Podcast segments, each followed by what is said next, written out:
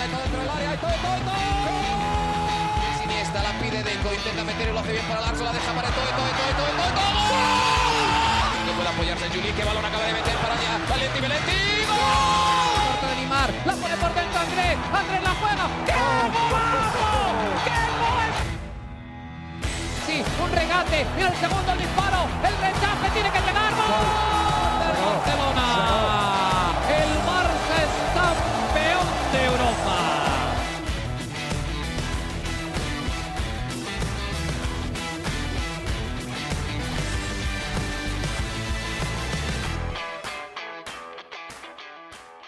Hola amigos de ADN Barça, bienvenidos a una nueva edición de nuestro podcast. Hoy lunes 20 de febrero estamos grabando este episodio para comentar junto a Mariana Guzmán la victoria del Fútbol Club Barcelona 2 a 0 ante el Cádiz en el duelo que cerró la jornada 22 este domingo en el Camp Nou. Sigue el paso impresionante del Fútbol Club Barcelona en la liga y vamos a comentarlo con Mariana que estuvo allá en las instalaciones del estadio y pudo presenciar en carne propia ese 2 a 0. Mariana, ¿cómo estás? Bienvenida a este nuevo episodio de ADN Barça.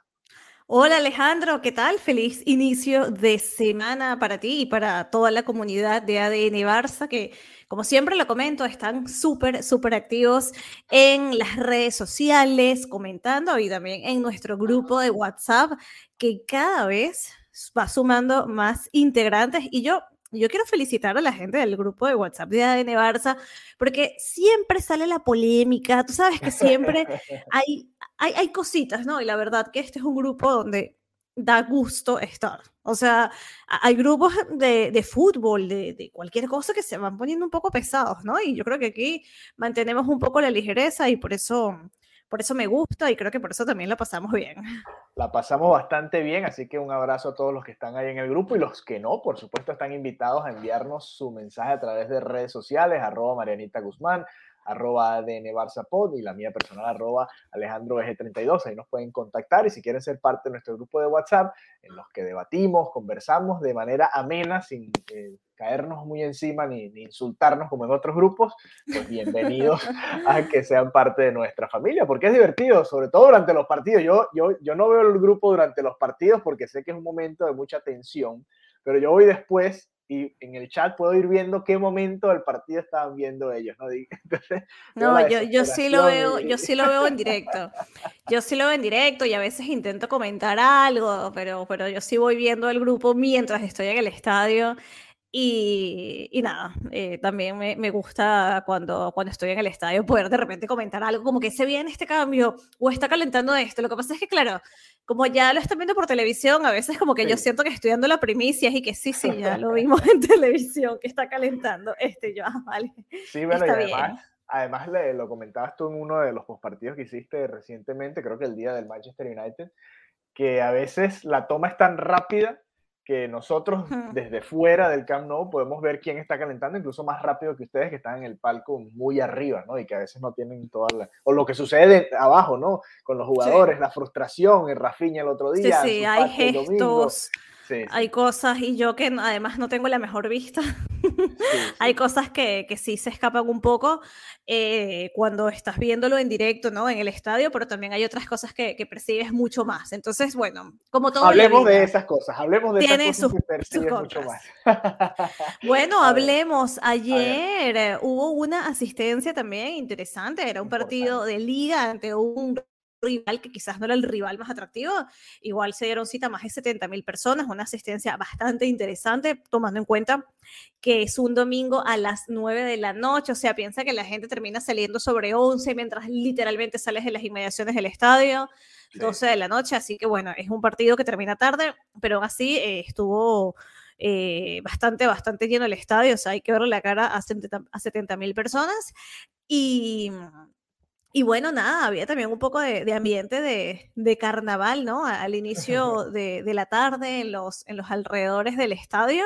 Aquí se celebra el carnaval también. no es festivo como en Latinoamérica, cosa que lamento profundamente. No, aquí tampoco. Allá tampoco. Pero a ver, en Estados Unidos tampoco lo celebran mucho, ¿no? No, no, no, eso no existe. No existe, no, no, aquí sí existe y aquí hacen rúas y hacen cosas de carnaval, pero bueno, tampoco, tampoco para el festivo. En fin, había como un muy buen ambiente tan solo al llegar al estadio. Y, y nada, comencemos a hablar de, de ¿no? De, esta, de este 11 titular que sabíamos que tenía que haber cambios sí así, más que todo por el tema de, de las lesiones, ¿no? Que, que quisiera o no, había que darse estos cambios en la alineación. Sí, vamos a repasarlo rápidamente, ¿no? Marc-André Ter estuvo en el arco, Jules Koundé en el lateral derecho, Christensen y Eric García, la pareja de centrales, Alejandro Valde en el lateral izquierdo, en el medio campo Gaby, Frankie de Jong y Sergi Roberto. Adelante Ferran Torres por derecha, Lewandowski y Ansu Fati. Ese fue el once titular del Barça. Mariana, eh, dos sorpresas creo yo, una más que otra. Pablo Torres no empezó de titular este partido, ¿no? Y Sergio Busquets tampoco empezó de titular este partido. ¿Te sorprendió cuando lo viste o estaba no. de, dentro de tus planes? No, no, lo de Busquets no pensé que iba a iniciar como, que iba a salir como titular. Pensaba que podía disputar unos minutos al final, pero creo que al final, dado el resultado positivo, dado que todo iba bastante encaminado, Xavi prefirió guardárselo, ¿no? Porque obviamente sí va a estar en, en, el partido contra el Manchester United. Entonces, Busquets fue así como, me lo guardo. Y mm, me preguntabas por Pablo Torres, ¿no? Sí. Eh, no sé, yo veía como mucha inquietud, ¿no? En las redes sociales de que era el partido para que él fuera titular. Yo pensé que iba a jugar de titular, te lo confieso. Pensé que ese era el partido para que lo hiciera. Y era posiblemente un buen partido para que lo hiciera. Sin embargo, a mí no me generó esa, esa misma sensación como lo, lo, que me comentas tú o como lo que vi en redes sociales. Era un buen partido, claramente era una muy buena oportunidad. Pero viendo lo que quiso plantear Xavi, viendo el partido que, que, se dio, no me parece desacertado la alineación por la cual él apostó. ¿Sabes? Entonces, a veces uno toma cosas como personales como, no toma en cuenta este jugador, vale, pero es que no creo que Xavi haya hecho la alineación pensando en a quién no voy a tomar en cuenta, sino mira, voy a partir con esta premisa, voy a salir con esta idea y creo que al final le funcionó. O sea, de repente, eh, Eric García quizás no era, no estaba en, en, su mejor momento, ¿no? Precisamente porque no tenía esa continuidad. Eh, pero, pero Xavi ya había asomado en la previa que iba a jugar. Era, era, bastante probable que jugara. Ahora, también hay que ver, le dio la oportunidad, por ejemplo, a Eric García, a Sergi Roberto, que es otro de esos jugadores que nosotros... Que salió como capitán. no, y tenemos años diciendo acá que él es precisamente mediocampista y no lateral derecho. Bueno, lo utilizó en su posición normal, ¿no? Natural. Natural. A Sergi Roberto por fin. Y, y, también Ferran Torres, que era otro que había visto pocos minutos, pues también tuvo la oportunidad de ser titular. Es, esos hombres, esos jugadores también... Eh, según lo que dice Xavi, lo que entendió Xavi, merecían su oportunidad de jugar este partido, incluso por encima de, Pablo Torres. Totalmente, totalmente. Eh, a ver, en el caso de Sergi Roberto, como bien lo dices, es un jugador que siempre ha estado un poco fuera de su posición natural y eso lo ha penalizado bastante, ¿no? Básicamente porque la, la posición que a él le va mejor, hay unos jugadores muy, muy claves que lo ocupan. Entonces, lamentablemente para él no, no puede jugar en donde puede ser mejor. Sergi Roberto, yo creo que tuvo una muy buena sensación estando ahí, además que con ese gol, creo que siempre es como ese, ese plus y esa motivación.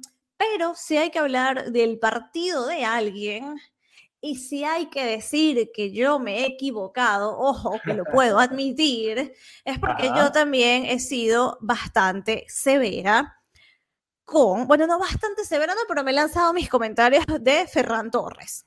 Sí, no, creo que todos, todos hemos No, bueno, sí, pero, pero yo me acuerdo ¿Tú has ido más allá? ¿Has ido más allá? No, pero bueno, hubo un episodio en el que dije así como que no, estoy nervioso por unos jugadores. Bueno, no, Ferran. me refería solo a él. Pero es que no ha tenido una buena temporada Ferran Torres. Esa es la realidad. No ha tenido una buena temporada, eso es una realidad. Y por eso creo que es tan importante el partido que jugó ayer. Porque fue un partido donde tuvo el descaro, donde tuvo la personalidad, donde tuvo la seguridad que no ha tenido en estos últimos, las últimas veces que ha estado como, como titular o, teniendo minutos. Entonces, para mí, la noche de, de anoche, del domingo, fue el, el momento de, en el cual Ferran Torres se reivindicó.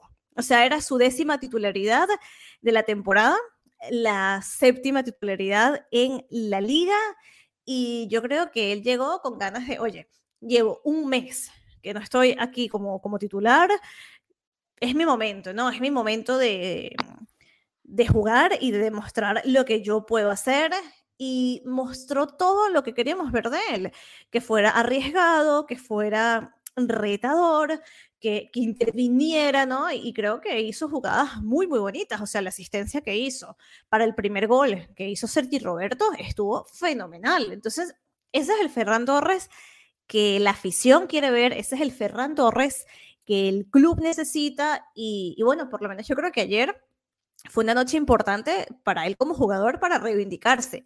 Ahora, hay que esperar si esto fue algo de una noche inspirada o si esto va a ser el nuevo Ferran, ¿no? Sí, sí, eh, a ver, hay que, hay que tenerle paciencia, pero al mismo tiempo ir viendo cómo va la, el desarrollo y las oportunidades que pueda tener ahora, ¿no? El, jueves, y ya vamos a hablar de ese partido contra el Manchester, a ver qué decide Xavi por ahí, ¿no? Porque tiene varias oportunidades de, de inventar algo nuevo, porque no van a estar ni Gaby ni Pedri. En este partido no estaba Pedri, pero sí estaba Gaby. En ese del jueves no va a estar Gaby tampoco, entonces se, abren incluso más las oportunidades para varios jugadores. ¿no? Eh, Ferran Torres, quería comentarte esto, y, amigos de ADN Barça, tiene apenas 22 años. Ayer el Barça jugó con dos jugadores bastante jóvenes y Lewandowski en el medio. Lewandowski, que por cierto volvió a marcar gol por fin eh, aunque tampoco es que venía tan mal. Pero la gente sí, es exagerado. Y, estaba un poquito acabó, Estaba falló. Se acabó la sequía. Es que la sequía son tres partidos. O sea, yo sé que es una máquina, pero la gente también estaba un poco modo alarma. Estábamos y solamente tres partidos. O sea, exactamente, fueron solo tres partidos. Sigue siendo el pichichi de la competición. O sea, vamos a calmarnos. Sí, sí, sí, no, y, está cómodo ahí en, el liderato del Pichichi, más allá de que ha estado, entre comillas, no tan caliente como en el comienzo de la temporada, ¿no? No tan efectivo. Eh, Ansu Fati, para comparar un poco los dos momentos de los jugadores, Ansu Fati y Ferran Torres, ayer Ansu Fati salió muy frustrado y, y Xavi en rueda de prensa hablaba muy bien de su partido, que no es solo marcar goles, que los delanteros a veces se, se enfocan mucho en, tratar de marcar goles y, bueno, salen frustrados quizás por eso, pero que él valoraba otro tipo de cosas en el juego. Pero ¿qué viste de Ansu Fati? ¿Qué, qué has notado de Ansu hmm. Fati? Porque ayer tuvo la oportunidad de comenzar desde titular, que también era algo que pedíamos, ¿no? Sí, bueno, em, entiendo que ya había dicho eso, ¿no? Porque es importantísimo tener el respaldo del entrenador en una rueda de prensa. Es totalmente cierto que un jugador, un delantero se mide por otras cosas que sean, que no son necesariamente el gol o exclusivamente el gol, mejor dicho. Pero, pero, pero, Alejandro, el brillo que tenía en su Fati, el ángel que tenía en su Fati, yo, yo sigo sin verlo. Y esto inclusive va más allá del gol. Eso, esto hasta va más allá del gol. Em, no, no ha vuelto la gracia en él. Y me, me sabe mal decirlo y me, me siento mal decirlo, pero es una realidad. O sea, cuando comenzaron los, cuando comenzó el partido, los primeros minutos, de hecho, un comentario del grupo de Adenarse fue como, oye, Ferran está haciendo mejor que Ansu Fati. Y yo dije, raro, pero cierto. raro, pero cierto, ¿no? Y, y, me quedo con eso, ¿no? Que al final entiendo que más allá del gol hay, hay un desempeño, pero todavía, quitando el tema del gol, que no es poca cosa, no, no veo el mismo Ansu, lamentablemente. Quiero comentar que la gente en redes sociales tiene muy poca paciencia y estaban un poco quemando lo que si no, que si se habla de una, una venta, que si entonces sale Ansu en verano. Que espero que no, porque además es el 10 del Barça, no olvidemos lo que implica esto, ¿no? El 10 del Barça después de Leo Messi, poca cosa no es, y también que es un canterano, pero yo lo que sí vi en el Camp Nou era un estadio que lo que estaba arropando, que lo estaba cobijando, y que aún en el momento en el que no estaba siendo el mejor, coreaba su nombre. Entonces, me quiero quedar con eso, ¿no? Con esa, entre comillas, paciencia o con ese, mira, es Ansu Fati, estás en un proceso, pero vas a llegar a ser el que fuiste y quizás mejor. Lo que pasa es que en este momento no podemos mentir y no está, no está haciéndolo y no está cercano a hacer lo que sabemos que él puede dar. lo que puede ser. Sí, sí. No, y, se nota que las lesiones lo han afectado no solo en lo físico, sino incluso hasta en la, en la propia confianza, ¿no? Pareciera que, que, no es el mismo jugador en ese sentido. Hoy, hoy el propio Ansu Fati da unas declaraciones en un acto y, le preguntaban por su futuro en el Barça y él dice que se ve a largo plazo en el Fútbol Club Barcelona, que tiene contrato por muchos años y que espera estar aquí mucho tiempo, ¿no? Así que Sí, decía eh, que quería estar en el club hasta hasta el 2027 y decía que que nada, que él estaba al, al 100%. Él estuvo en, en, un acto de relatos solidarios. Eh, la verdad, esto se hizo aquí en, hoy en, en, la ciudad de Barcelona. Era el marco del acto final del 17 libro de Relatos Solidarios. Y bueno, básicamente lo que, lo que se recaude ¿no? con, con la venta de estos libros eh, tiene un destino de, de, beneficencia. Así que nada, comentaba eso, que estaba agradecido, estaba se sentía afortunado de, de, jugar en este club, que él dice que se encuentra al 100%, que tiene muchas ganas de afrontar todo lo que viene. Y bueno, como lo decía, eh, también le preguntaban por el partido contra el Manchester y decía, mira, somos el Barça y no tenemos miedo. ¿Vale? Qué bueno. Me y para que sepas, Ah, muy bien, muy bien. Y dijo, eh, ah, y también esta iniciativa eh, ha hecho que él recaude como padrino de esta iniciativa más de 61.900 euros, que va a una fundación que tiene esto de como el clown, son uh -huh. como payasos de hospitales, bueno. Y el próximo en hacerlo será Robert Lewandowski. Así que... Okay. Sí, pero esta, la, cuando lo haga Lewandowski va a ser para una fundación diferente, que es una fundación que se encarga de la investigación para, okay. para niños con autismo. Entonces, bueno, nada, causas muy bonitas y muy, muy nobles, ¿no? Me gusta que puedan estar involucrados en, en este tipo de, de, acciones y que también puedan trabajar para hacer una diferencia. Esto, bueno, lo, lo amplío porque fue hoy, noticia del de lunes, que estuvo en, en este evento aquí en, la ciudad de Barcelona. Y bueno, nada, él dice que él está al 100%, pero sabemos que no. sabemos que todavía no. sí, bueno, es que puede estar mejor físicamente, pero algo, algo falta, ¿no? Y tú lo decías, ¿no? Ese ángel que cada vez que tocaba un balón parecía que se iba a generar una situación de peligro, cada vez que eh, disparaba al arco parecía que el balón iba a entrar, que tenía esa, ese ángel que tienen algunos delanteros, pues bueno, quizás se ha perdido un poquito, ¿no? Eh, sigue el arco en cero en Ter Stegen, ayer los postes, el VAR nos ayudó un poco también, no, no, no porque haya ayudado al Barça, sino porque, bueno, eh, eran jugadas de posición adelantada o una falta sobre el portero. En todo caso, sigue sí. la marca impresionante de solamente 17 partidos. Sí, solamente Portería un gol cero. Increíble. En el Camp Nou, que es increíble también, ¿no? Los dos datos por donde se le vea es impresionante y sigue el Barça entonces con esos números increíbles en la liga. A ver, vamos a hacer una pausa muy corta y al regreso vamos a hablar del partido del jueves contra el Manchester United. Regresamos amigos de ADN Barça, esta segunda parte de nuestro episodio de lunes junto a Mariana Guzmán, ahora para hablar de Europa. Se viene el partido de vuelta de la Europa League contra el Manchester United en Old Trafford. Eh, empate 2 a 2 en el partido de ida. Eh, rapidito, Mariana, tus sensaciones sobre ese partido y ahora a pensar en la alineación para el jueves, ¿no? Porque hay muchas variantes, muchas lesiones, muchas situaciones que Xavi tiene que afrontar. Pero rápidamente tu sensación, porque no pudimos conversar. No, no grabamos episodio, es verdad, es verdad. Claro, cuando estoy en el, en el Camp Nou no grabamos episodio. Eh, a ver, mis sensaciones son muchas. las organizó mi cerebro. Malísimo la lesión de Pedri, eh, fue... Uh -huh fue doloroso, ¿no? Ver, verlo cómo se echó al suelo y, y, cómo la afición intentaba como animarlo, pero creo que es el peor momento. Nunca hay un buen momento para lesionarse, claramente, pero yo creo que este es el peor momento, ¿no? Con unos partidos muy complicados, con unos clásicos cerca. Hay que ver también cuál es el, cómo será su evolución, pero igual eh, de, de, lo peor de, de, esta noche, sin duda, la lesión de Pedri. Gaby también estará fuera por, por sanción, ya estaba percibido y nada, se, se queda fuera de, esta vuelta.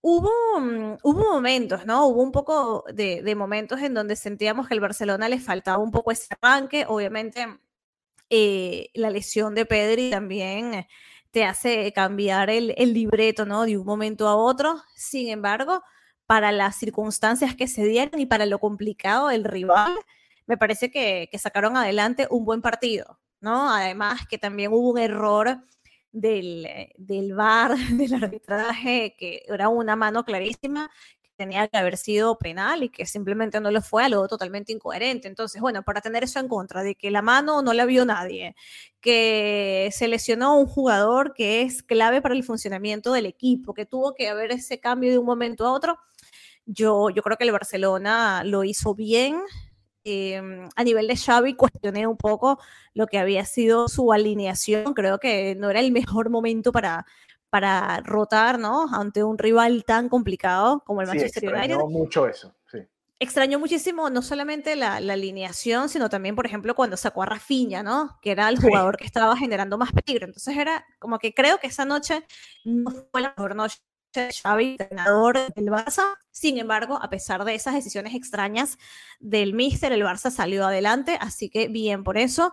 El Manchester es un rival complicadísimo, además tienen una velocidad, la velocidad de la Premier, es que jugar, es, que se siente, ¿no? O sea, sientes, compites contra un equipo de, de la Premier porque no, no paras ni un segundo. Y el Barcelona, para no estar acostumbrado a jugar con esa velocidad ni con ese estilo, ¿no? por así decirlo, me parece que dio la cara bastante bien y que hasta el último momento estuvieron intentando salvar el partido y lograr esa victoria. Así que las sensaciones en líneas generales por parte del equipo, bastante bien.